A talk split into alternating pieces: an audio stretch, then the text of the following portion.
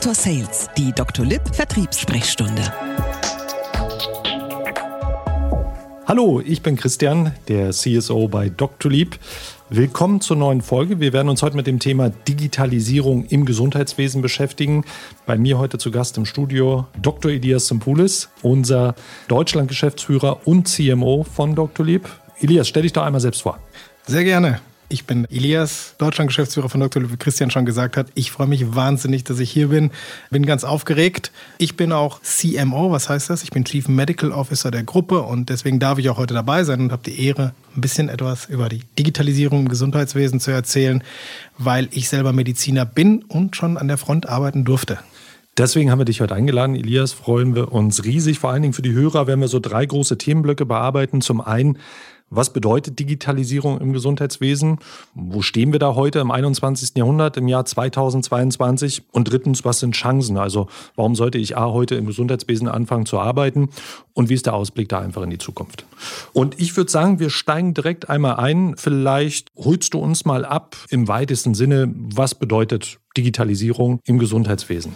Super, das mache ich sehr gerne, weil ich glaube, da auch noch ein paar Vorstellungen kursieren, die nicht ganz der Realität entsprechen. Es ist jetzt nicht so, und das weißt du, ich wüsste auch gleich sehr gerne mal, was du eigentlich denkst über die Digitalisierung Klar. im Gesundheitswesen. Es ist nicht so, dass dort noch mit Schreibmaschinen gearbeitet wird oder Brieftauben benutzt werden. Das ist schon so, dass die Gesundheit digital ist. Nur an vielen Punkten ist sie nicht so digital, wie wir es heutzutage gewöhnt sind. Ne? Wenn man das Thema Kommunikation nimmt, jeder von uns spricht eigentlich nur noch per Messenger oder E-Mail oder direkt im Kontakt. Absolut. In der Medizin ist es so, dass Krankenhäuser mit Praxen zu 93 Prozent, ich liebe die Zahl, deswegen nenne ich die mal konkret, mhm. per Papier kommunizieren. Und daran sehen wir, dass natürlich im Bereich der Digitalisierung noch was zu tun ist. Mhm. Bin ich komplett bei dir, Elias. Äh, ich entsinne mich noch an meinen Einstieg ins Gesundheitswesen. Ich habe ja vor fünf Jahren bei Dr. Lieb begonnen und als ich dann in die Praxen kam und sah, dass da noch gefaxt wird ohne Ende. Ich glaube, es ist die einzige Branche, wo man als Vertreter für Faxgeräte noch so einen hohen Absatz findet. also wahrscheinlich, ich will mich nicht aus dem Fenster lehnen, aber wahrscheinlich. Ich kann da nur anekdotisch sagen, als ich Medizin studiert habe, habe ich ein Praktikum gemacht bei einem Hausarzt, das gehört dazu und habe da auch zwei Monate richtig an der Front gearbeitet und da ging ein signifikanter Teil meiner Arbeit darauf, Faxe zu verschicken, wenn man sich mal überlegt, wie fehleranfällig das ist. Ne? Man gibt dann eine ewig lange Telefonnummer an, das Ding macht komische Geräusche und dann hofft man, dass das asynchron irgendwo anders landet. Und das landet ja einfach in so einem Körbchen und dann hofft man auch, dass das die Richtige oder der Richtige in die Hand nimmt. Also es ist schon ein bisschen absurd. Absolut, vor allen Dingen auch unter dem Gesichtspunkt des Datenschutzes. Aber das wollen wir heute hier nicht vertiefen in dem Podcast. Du hast ja so im Grunde genommen den Status schon so beschrieben. Du bist ja schon seit, ich weiß gar nicht, 10, 15 Jahren im Gesundheitswesen unterwegs. Jetzt erzähl doch mal seit deinem Studium im Jahr 2003, wie hat sich das Gesundheitswesen in der Zeit entwickelt? Ja, wie du schon gesagt hast, bin ich schon ein bisschen länger unterwegs im Gesundheitswesen, schon mehr als 15 Jahre mittlerweile. Und da hat sich sehr viel getan. Ja, als ich aufgehört habe zu studieren, wie du sagst, 2003, da haben wir, als wir in der Radiologie waren, immer noch Befunde komplett mit der Hand geschrieben. Das waren so Durchschlagszettel, die sahen aus wie Butterbrotpapier, wer das noch in der Schule kannte. Und da hat man draufgeschrieben mit Kugelschreiber. Ich habe immer so geschrieben, dass die Kolleginnen und Kollegen es nicht verstehen konnten und mich anrufen mussten und nochmal nachgefragt haben. Und das war damals alles andere als digital. Was dann kam, war zum Beispiel mal ein System, wo wir diktieren konnten, Spracherkennung. Also das war schon sehr fortgeschritten. Aber das System hat super schlecht funktioniert. Alles musste ausgedruckt werden, nochmal korrigiert von Sekretärin zu uns, nochmal korrigiert und wieder zurück.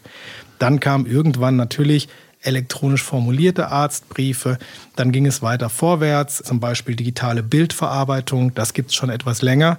Aber bis, sage ich mal, der Haken geschlagen wurde, so wie wir es bei Doctolib machen, dass wir wirklich digital kommunizieren, buchen, dass wir viel mehr in das Thema digitales Management von Gesundheit kommen, da sind einige Jahre vergangen. Ja, aber super spannend, vor allen Dingen für die Hörer, die sich noch nicht so sehr mit dem Gesundheitswesen auskennen. Lass uns mal schauen, wo wir heute stehen und vielleicht welche Herausforderungen jetzt auf dem Weg zur nächsten Evolutionsstufe bestehen, dass man mal so einen Eindruck gewinnt, wo die Reise hingeht. Ja, ich würde sagen, wir sind am spannendsten Zeitpunkt in den letzten 15 Jahren, die ich mitgekriegt habe. Ich könnte mir nichts Cooleres vorstellen, als jetzt gerade in ein Startup, Scale-up zu kommen und zum Beispiel im Bereich Sales dieses Thema zu treiben. Also es ist der perfekte Zeitpunkt. Wir haben sehr lange darauf gewartet und ja, die Pandemie hat sicher dazu nochmal einen kleinen Beschleuniger mit reingebracht. Keiner wollte die. Nichtsdestotrotz hat sie uns gezeigt, dass man digital auch große Herausforderungen annehmen kann. Und wir wissen heute, Online-Terminierung gibt es schon. Gibt es aber noch sehr wenig. Du und deine Truppen, ihr müsst immer noch hart arbeiten, um das an den Mann, an die Frau zu bringen, an die Ärztin, an den Arzt. Und wir sehen aber, dass die Annahme sehr hoch ist. Das macht ja auch so Spaß. Ja? Mhm. Wenn ich das Team sehe, wenn die aus den Praxen kommen mit einem dicken Smile, weil die Ärztin gesagt hat, warum haben wir es eigentlich nicht schon vor Jahren eingeführt? Ja, das nimmt Stress, das nimmt administrative Aufgaben. Das ist nur ein Thema Terminierung. Wir wissen, Kommunikation muss anders getrieben werden. Das ist der Grund, warum wir den Messenger rausbringen werden. Auch da hören wir ja jetzt schon unglaubliche Vorschusslorbeeren, ob es im Krankenhausbereich oder in der Arztpraxis ist. Im Krankenhausbereich ist es so, dass sogar deutlich Gelder ausgeschüttet wurden in den letzten Jahren. Und das ist super im Rahmen des KHZG, super sperriger Begriff. Guter Hintergrund, also Krankenhauszukunftsgesetz, das klingt schon wieder ein bisschen cooler, finde ich. In dem Zusammenhang wurden 4,3 Milliarden locker gemacht vom Staat. Und die mhm. werden nur für Digitalisierung im Krankenhaus benutzt.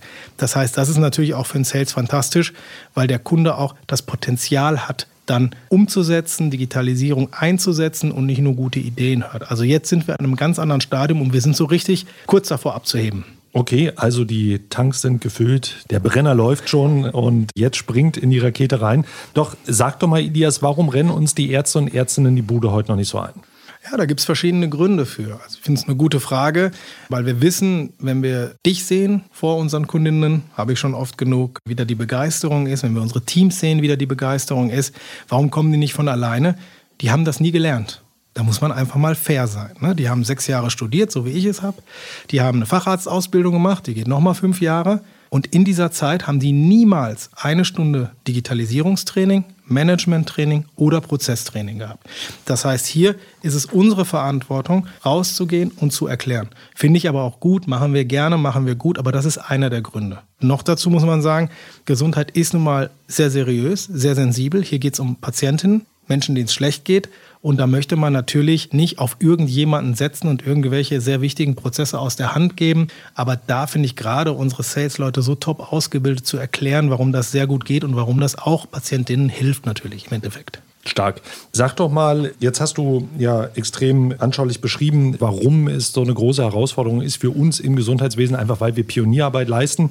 Ich sage mal so schön, müsste eigentlich doch der Job der Bundesregierung sein. Aber wir machen es sehr, sehr gern, sind unterwegs in jeder Praxis in allen Städten in Deutschland. Wie schätzt du denn das Potenzial für die Zukunft ein? Ja, da kann ich nur an dem anknüpfen, was du gerade beschrieben hast. Die Tanks der Rakete sind gefüllt. Nicht nur bei uns, sondern im Bereich der Digitalisierung im Gesundheitswesen und bei uns wahrscheinlich besonders. Es ist einfach so, dass jetzt diese Vorhaben der Regierung, die du ja auch schon genannt hast, zum Beispiel über das KHZG, über Gelder gefördert werden. Die Kommunikation, die digitale, wird gefordert und gefördert. Das heißt, auch in der neuen Regierungserklärung sind Pläne für Digitalisierung eingebaut und unsere Ärztinnen und Ärzte sind jetzt deutlich weiter, was das Thema angeht, als noch vor fünf bis sechs Jahren. Die Chancen sind riesig. Also da kann ich wirklich nur platt zitieren, wenn nicht jetzt wandern. Hinzu kommt natürlich auch die Erwartungshaltung von Patientinnen. Egal was ich heute mache, alles funktioniert digital und einfach. Ja, ich bestelle mir irgendwelche Einkäufe innerhalb von zehn Minuten nach Hause per App. Ich habe ich weiß gar nicht mehr, wann das letzte Mal einen Flug analog oder per Telefon gebucht. Deswegen ist natürlich auch meine Erwartungshaltung, dass ich doch bitte einen Termin mindestens mal per App buchen kann und dann vielleicht auch die Dokumentation danach digital geteilt bekomme. Also hier ist auf allen Seiten, wenn man das nochmal zusammenfasst, Regulatorik, sprich Regierung, Ärztinnen und auch Patientinnen, ist der Rasen gemäht, ist alles gesetzt. Elias, ich würde gerne einfach aufgrund deiner Erfahrung und deines Weitblicks im Gesundheitswesen gerne mal von dir erfahren, so wo siehst du den größten, ja, lass uns mal sagen, ähm, Missstand im Gesundheitswesen und wenn du der Zauberer Merlin wärst und du könntest in die Kugel schauen, was ändern, was würdest du sofort ändern? Wir haben es heute schon gesagt, aber ich bleibe dabei, ich würde das Faxgerät heute abschaffen.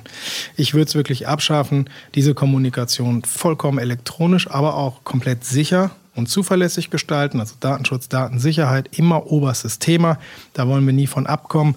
Aber das kann man auch natürlich auf digitalen Wege und sogar noch besser, du sprachst es schon an, sicherstellen als per analogen Fax. Arztbriefe, die in so einen Umschlag gequetscht werden und dann meiner Mutter, meinem Vater mitgegeben werden, die die dann verlegen und nicht finden und der nächste Arzt weiß nicht, was er machen soll. Das würde ich heute abschaffen, sofort. Elias, jetzt sagst du gerade, ne, Fax äh, würdest du sofort abschaffen, riesiges Problem im Gesundheitswesen. Jetzt schaue ich zurück und reflektiere, Mensch, welche Herausforderungen haben wir denn bei uns in der Firma? Und ich würde sagen, so ein Riesenthema ist, wie du es gerade schon beschrieben hast, wir sind jeden Tag in den Arztpraxen, in den MVZs, in den Krankenhäusern und da brauchen wir einfach noch mehr Leute. Ne? Wir wollen am liebsten morgen das Gesundheitswesen revolutionieren. Die Rakete, die startet schon, aber wir haben noch 300 Sitzplätze frei.